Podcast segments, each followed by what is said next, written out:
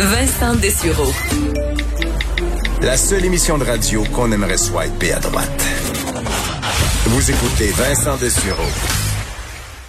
Très intéressant parce que mon collègue Jean-François Barry, euh, on en parler tantôt, euh, me faisait remarquer le Kraken, entre autres, c'est dans euh, Pirates des Caraïbes. Alors, je sais que toute la station se pense bien fin de savoir c'était quoi, puis pas moi. C'est juste parce que vous avez vu le Pirate des Caraïbes 3, là. Alors, euh, c'est tout, le Jack Sparrow. Là. Alors, moi, je ne me suis pas rendu après le 2, j'ai décroché. Alors, voilà. On en reparlera tantôt avec euh, Jean-François de hockey. Ça fait toujours du bien d'en parler. Un mot sur euh, l'industrie de l'aviation, juste parce que American Airlines a sorti des chiffres tantôt épeurants là, sur le coût économique de la pandémie. American Airlines, évidemment, fleuron américain dans le domaine des compagnies aériennes, bien, évidemment, est frappé par la, la, la chute du transport aérien euh, c'était une véritable catastrophe. Mais là, c'est chiffré pour le deuxième trimestre une perte de 2 milliards, 2 milliards de dollars, donc en trois mois pour American Airlines. En fait, un chiffre d'affaires qui a chuté de 86% euh, pendant la période par rapport au trimestre euh, trimestre l'an dernier. Ce qui est intéressant et un peu nouveau, parce qu'évidemment, ça, on s'y attendait à ce que ce soit une catastrophe, c'est que les billets, évidemment, mars-avril, il n'y a rien qui se passait, surtout avril.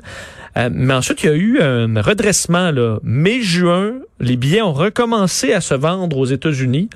Mais ça vient de rebaisser. Mois de juillet, la demande s'est de nouveau affaiblie, alors qu'on était dans une courbe ascendante, évidemment, parce qu'on se déconfinait. Mais puis aux États-Unis, où la demande affaiblit. Pourquoi?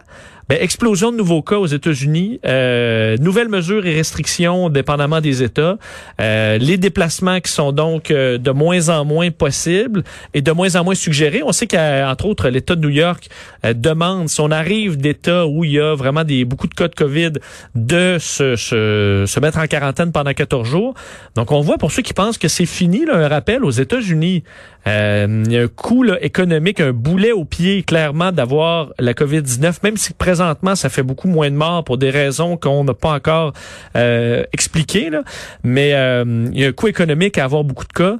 Et celui-là, eh ben, en est un de la liste. Là. Donc, euh, affaiblissement du transport, du trafic aérien, euh, notable au mois de juillet à cause de l'explosion des nouveaux cas aux États-Unis. Alors, des nouvelles mesures. Vous dire, au deuxième trimestre, American brûlait 55 millions de dollars par jour en moyenne, en liquidité. 55 millions de dollars par jour. Alors, c'est euh, pratiquement 2 millions de dollars à l'heure pour euh, pour American Airlines. Euh, et on est même atteint le pic là, de dépenses, 100 millions de dollars par jour au mois d'avril. Et là, c'est en baisse au mois de juin, à peu près 30 millions de dollars par jour. Mais on on remonte pas la pente présentement en juillet, alors que la situation plutôt se détériore. Alors, vous imaginez à quel point on se ramasse vite avec une crise de liquidité, surtout qu'il y a des compagnies aériennes qui vont bien, puis il y en a d'autres qui vont qui sont beaucoup plus serrées ou d'autres qui venaient de faire énormément de dépenses avec des achats d'avions. Et là, tu te retrouves... Euh, il y a un problème et les avions, tu peux pas t'en débarrasser vite parce que ben personne en veut présentement parce que personne en a besoin d'extra avions. Tout le monde est correct avec les, euh, les euh, stocks présentement. Donc si tu